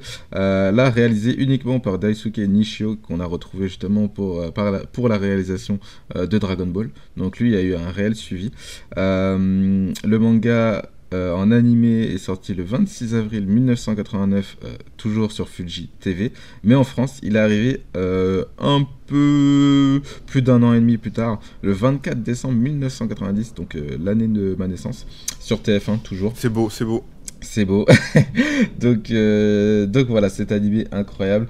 Euh, la qualité d'animation, à pas revenir dessus, c'est assez, assez fantastique. Euh, il voulait, pour le coup, pour l'animé, euh, vraiment euh, concurrencer les combats euh, et la qualité des combats qu'avaient les Chevaliers du Zodiaque. Voilà. Ça, c'est un des grands mangas de l'époque, Chevalier du Zodiac, par rapport à la qualité des combats.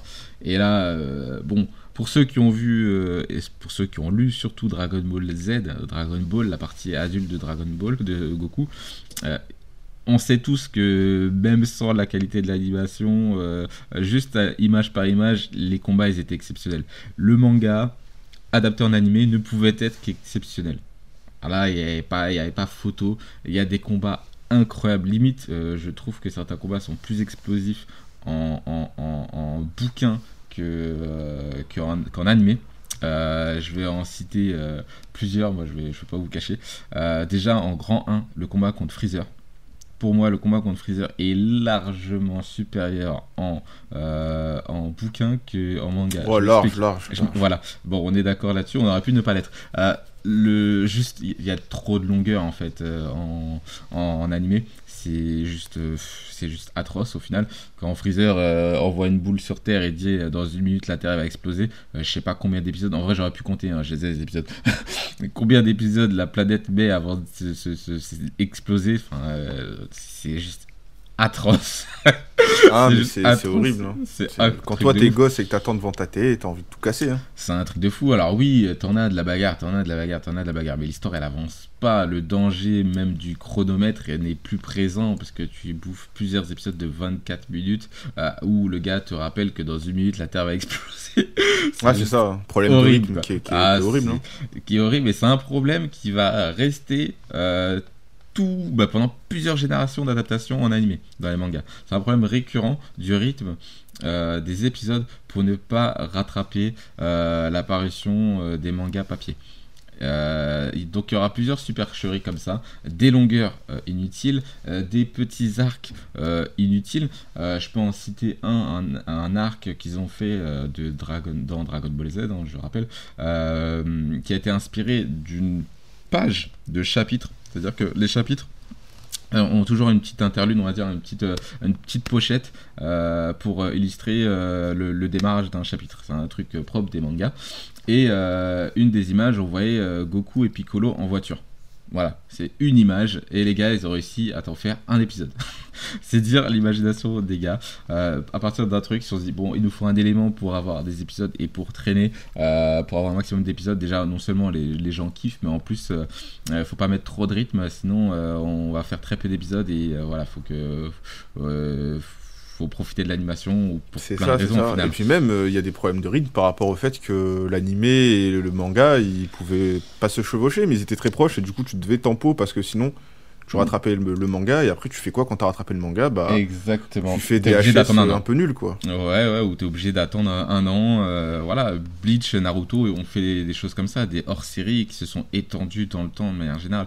Eux, ils pouvaient pas réellement se le permettre parce qu'il y avait un public et le manga devait suivre son fil conducteur. Donc ils étaient obligés de traîner en longueur des choses, de trouver des petites tricheries, des petites, euh, des petites choses. Et c'est pour ça que pour moi, c'est très dur, encore actuellement, vraiment, de regarder Dragon Ball Z, donc, euh, donc l'animé.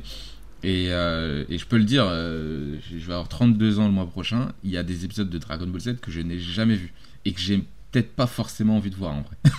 Parce que ça va pas assez vite pour moi. C'est- juste, euh, très très très très très compliqué.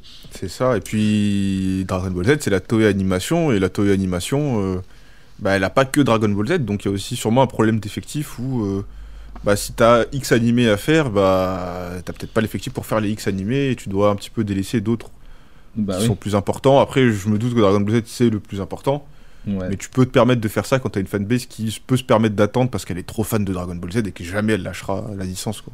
Bah ouais, carrément, carrément. Les- Ouais, bah on- maintenant t'as les Kai, hein. d'ailleurs t'as Dragon Ball Kai aussi Voilà, qui, qui fait ça et qui est Et- officiel. qui a supprimé euh, énormément de longueur et qui a, qui a cadré ça. Je sais plus en combien d'épisodes ça. euh, C'est pas 180, 64. je crois. D'accord, ok. Euh, des- D'épisodes de Dragon Ball Kai. Bah pareil, j'ai le même problème que Dragon Ball Z, j'ai pas osé regarder Dragon Ball Kai. Pourtant c'était séduisant sur le papier. Je me suis dit, ah bah c'est cool, il y aura pas de longueur. Mais, euh, mais Hmm, moi j'ai essayé avec Kai mais c'est compliqué parce que euh, ils ont perdu les droits de certains bruitages et en fait euh, ça fait que t'as des bruitages d'époque qui n'existent plus, t'as des OST d'époque qui n'existent plus, Ouais. t'as même des seiyuu qui ne sont plus là et en fait ce qui m'a perturbé c'est que quand j'ai regardé Kai, j'avais des bruitages que je ne retrouvais plus mais que je Ouais. retrouvais sur One Piece en fait. T'as des, t'as des Ah, bruitages merde. de One Piece, comme le, le, le bruitage de la téléportation, des trucs comme ça, Mmh. que tu retrouves dans One Piece. Et je comprenais pas. Aïe, aïe, aïe, aïe. Même studio d'animation, du coup, euh, One Piece et Dragon Ball. Ouais, ouais, c'est la. Toei pour les Ouais, deux. C'est la Toei pour les ah, ouais, ouais. Ouais, donc euh, non, compliqué. Moi, j'ai pas accroché. Je crois que je sais plus si c'est au niveau des voix. Je crois que j'ai pas. Il y a des trucs qui m'a fait bizarre. Les musiques aussi, je crois. Euh, Ouais, les musiques, ouais. Ouais, il y a deux trois petites choses et, et du coup, j'ai pas réellement accroché, accroché. Donc, vraiment, je suis, je suis accro, je suis vraiment attaché, vraiment. euh, C'est dire, hein, j'ai eu- un, bug sur le nombre d'épisodes de Dragon Ball Z. C'est dire à quel point je, je, je, je- j'ai pas tout vu quoi. C'est vraiment euh, un truc incroyable. Je les, je les ai, je les ai même filés à un membre du podcast, euh, Mathieu, mon cousin.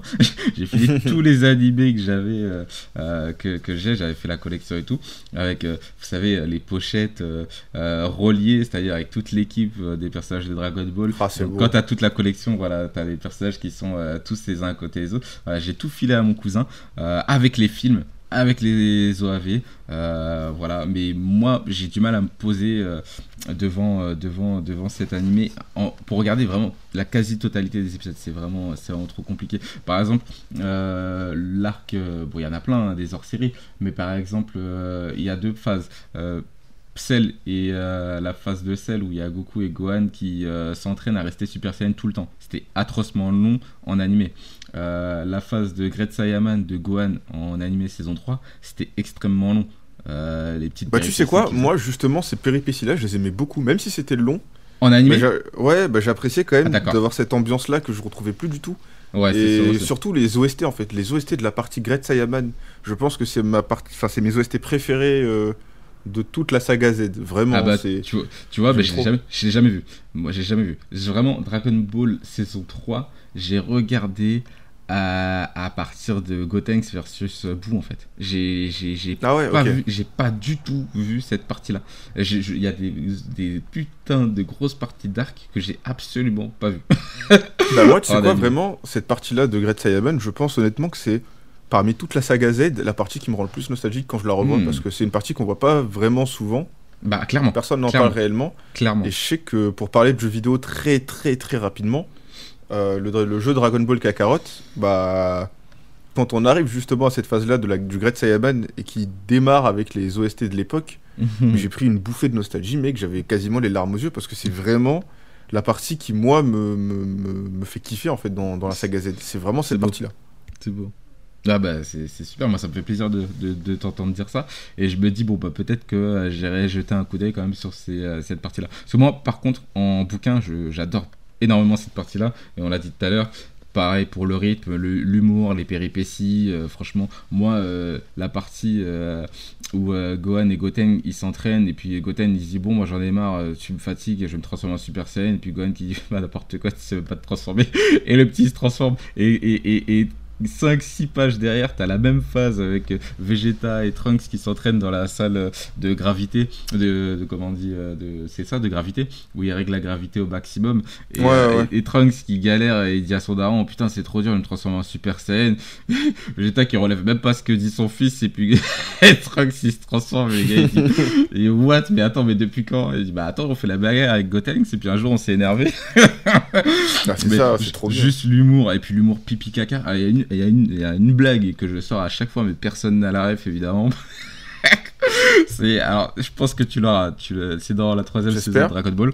Euh, c'est euh, Gohan justement qui euh, fait euh, des allers-retours à l'école pour aller faire son rôle de justicier Great Saiyaman.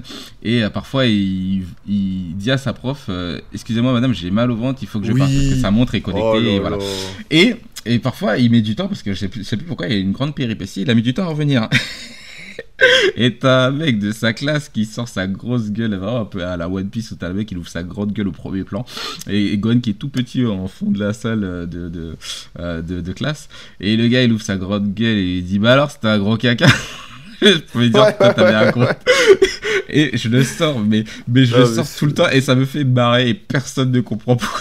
Non, mais franchement, c'est pour ça j'aime trop Great Saiyaman, c'est trop bien. découvres cool. une partie qu'on n'a jamais vue dans Dragon Ball, c'est la vie citadine en fait.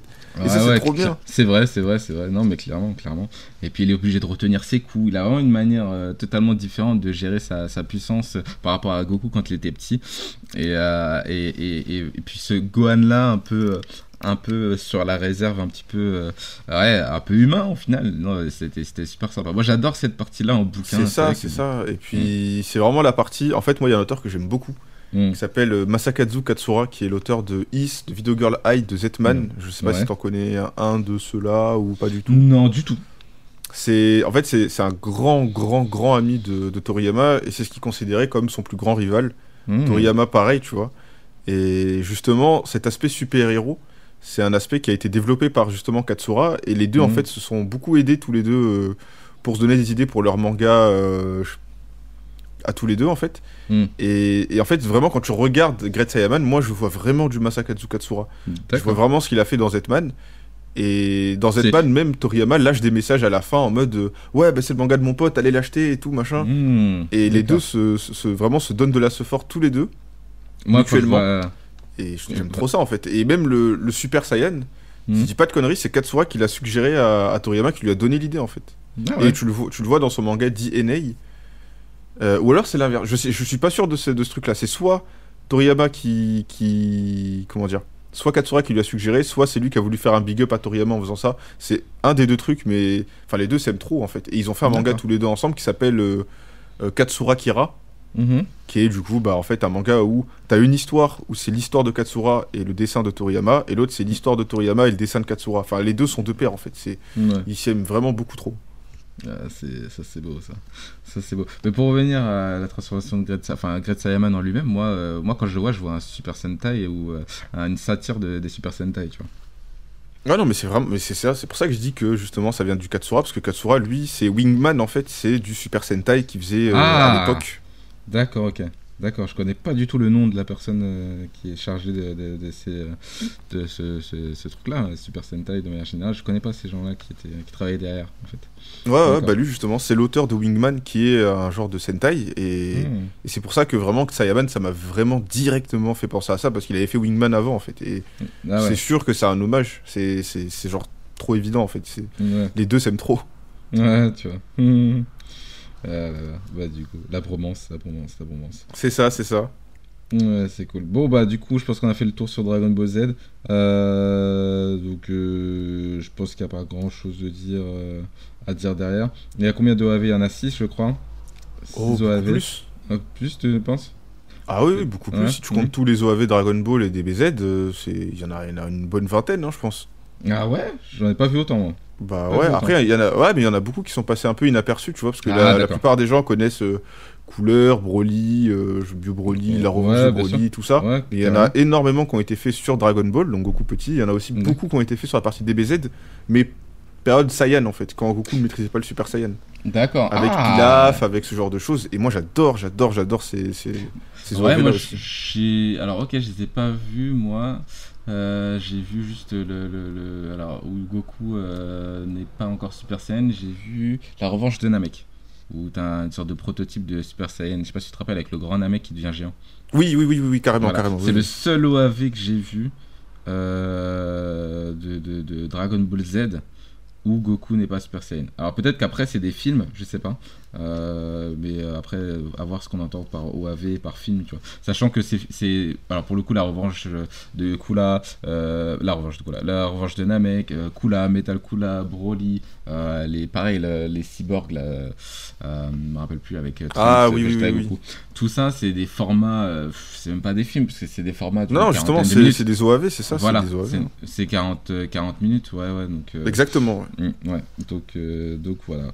Ça, c'était. euh, ils sont pas tous de qualité, puisque pareil, euh, pas tous. euh, Forcément. ouais.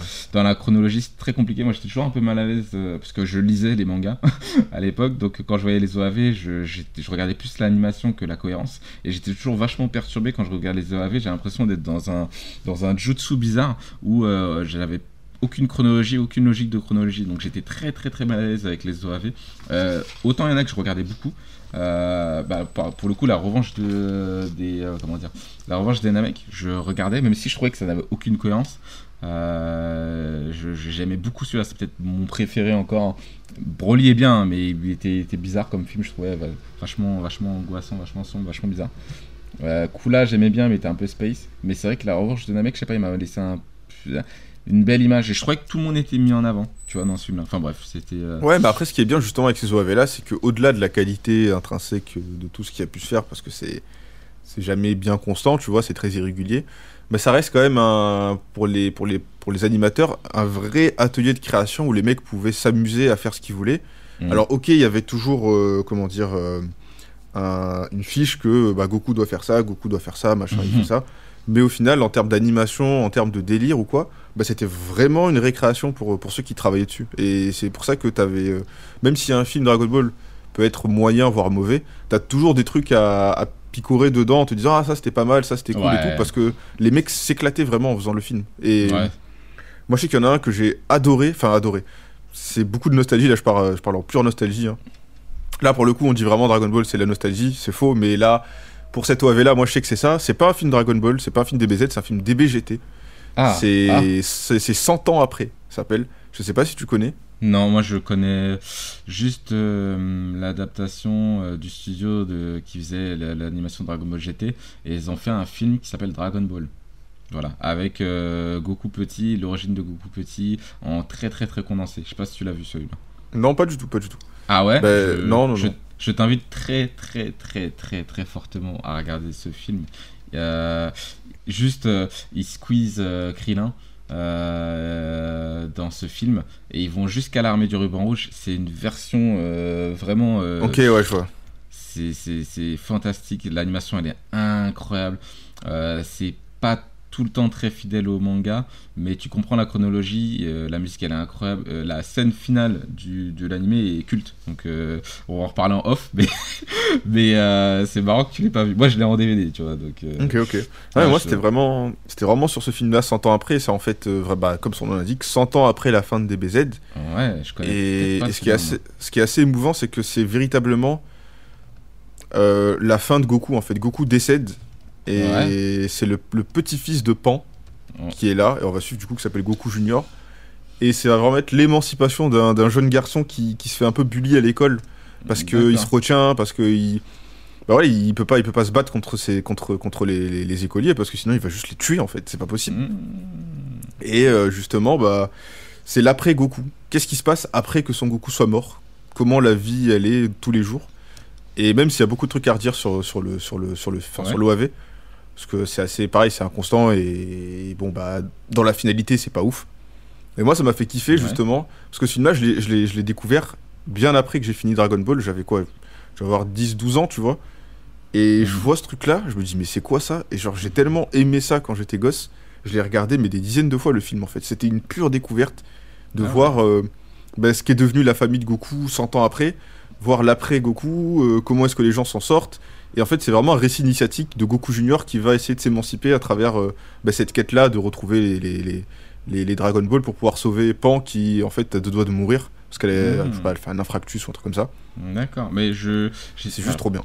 C'est une nostalgie incroyable parce que le titre me parle, mais je, je pense pas l'avoir vu en vrai.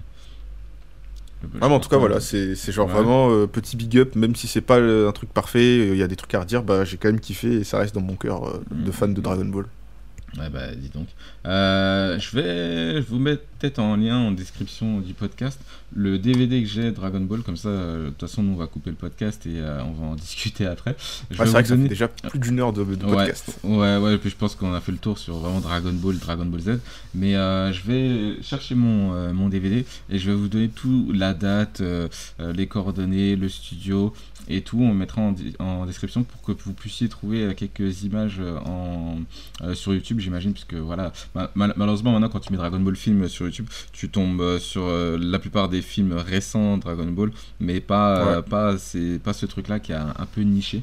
Et j'ai vraiment, vraiment, vraiment envie de vous faire découvrir celui-là parce que euh, je le trouve, euh, je le trouve juste super sympa. Et pour ceux qui sont fans de Dragon Ball, c'est c'est un- une bouffée de nostalgie. Euh, voilà, toujours avec les problèmes des OAV, parce que dans une heure et demie, c'est compliqué de. Pour le coup, lui, c'est vraiment un film, il, est pas, fait pas 40 minutes, mais euh, c'est compliqué de condenser toute l'histoire de, Goku et ses amis et tout. Mais euh, je trouve qu'il il rend bien hommage à Stark du ruban rouge. euh, dans, ce film-là, avec l'animation des BGT, qui, est, pour moi assez monstrueuse. Donc je vais vous mettre ça, je vais chercher mon petit DVD qui est derrière moi, et, comme ça, vous, pour, les petits curieux, vous aurez toutes les infos pour regarder et trouver ce film-là. Voilà, voilà. Bah du coup, je pense qu'on a fait le tour, hein, c'est bon. Bah ouais, bah euh, très bien. Bah, Bah, on, on vous souhaite euh, du coup, hein, j'ai envie de dire, de, de bons visionnages pour ceux qui ont envie de re-regarder les épisodes de Dragon Ball. Euh, j'espère que Relire, cet épisode relire nostalgie- Ball, toujours. relire surtout, ça c'est sûr. Mais j'espère que ça vous a procuré pas mal de nostalgie euh, cet épisode sur Dragon Ball. Nous, ça nous a fait plaisir de préparer ce podcast-là. Carrément. Ça, ça faisait un petit moment qu'on s'était dit, tiens, on va, on va quand même parler de Dragon Ball, c'est quand même la base de la base. On voulait faire les choses bien. Euh, donc, Bah euh, ouais, c'est un peu une porte d'entrée universelle pour euh, quasiment tout le monde en fait. hein. Le manga, si nous on l'a découvert, c'est en partie et en très grande partie grâce à, grâce à Dragon Ball. C'est sûr, c'est sûr. Et, et pour nous et pour le très grand public, grâce à l'adaptation en animé, le club de Carrément. qui a pu avoir les droits, et ensuite ça, tout a pu graviter derrière. Euh, voilà, moi j'ai fait partie des, des chanceux euh, euh, qui ont pu avoir les bouquins dans les mains, Euh, mais, euh, mais c'est vrai que ça n'a pas été le cas de tout le monde. Beaucoup ont suivi l'animé et, euh, et ont grandi qu'avec l'animé et connaissent très peu peut-être le manga. Donc on a essayé de vous donner un petit peu toutes les infos qu'on avait sur les deux, sur tout, tout en fait, tout l'œuvre, toute l'œuvre Dragon Ball, que ce soit en manga et en animé et pour que pour que pour que pour vous relancer un peu dans cette nostalgie et, pour en savoir plus parce que j'espère que vous avez appris aussi plein de choses sur le manga. Voilà, le mot de la fin, euh, Nathan, Dragon Ball c'est la vie. Dragon Ball c'est la vie, Dragon Ball ce n'est pas une sous-culture, Dragon Ball c'est la culture. Lisez Dragon Ball, regardez Dragon Ball. Vive Akira Toriyama. Ah, franchement, le patron, franchement, merci GG à toi pour le biopic euh, de- d'Akira Toriyama, pour nous plonger dans la mentalité d'Akira Toriyama. J'ai appris pas mal de petites choses et c'était très très sympa de, de savoir un petit peu et de connaître un petit peu euh, toutes ces petites anecdotes sur lui. Euh, franchement, euh, franchement, c'était cool. Bah merci à tous en tout cas. hein. Des bisous, prenez soin de vous. Des Et bisous. au prochain épisode en espérant qu'il arrivera pas trop tard. non, bah, comme j'ai dit en début de podcast, je vais faire mon podcast euh, sur, Ouais. euh, sur Sony et euh, sur Spider, le Spider-Verse, etc., etc. En tout cas, merci à tous d'avoir suivi ce podcast sur Dragon Ball. N'hésitez pas à follow la chaîne Insta et, et le Twitter et même la page tout simplement Hotline Geek sur les différentes plateformes de streaming. De euh, podcast audio. Euh, en tout cas, euh, bah, on se retrouve bah, du coup très très très rapidement pour le prochain podcast. Et puis d'autres arriveront, je pense, sur ce même format d'animé. On va se laisser le temps de travailler. En tout cas, il y a pas mal d'actualités aussi qui arriveront. Et puis nous, on va continuer à bosser aussi de notre côté pour vous proposer du podcast. il y aura peut-être un qualité. petit nouveau logo. Monsieur travaille sur un petit nouveau logo, donc peut-être qu'il arrivera. Oui, alors le petit logo, pareil, hein, c'est, du, c'est du bonus, hein, j'ai envie de te dire. Le, Pour faire kiffer. le contenu. Ouais, c'est pour faire kiffer, mais c'est, le contenu euh, qui prime. Et, euh, et voilà. En tout cas, on va bosser pour le logo. On sait pas quand est-ce qu'il va arriver, mais euh, on va bosser pour essayer de faire un, un logo le plus propre possible. Donc voilà, voilà, c'est du bonus. Prenez soin de vous, merci à tous et, et bah, à très vite pour un prochain podcast. Ciao, ciao Ciao, des bisous.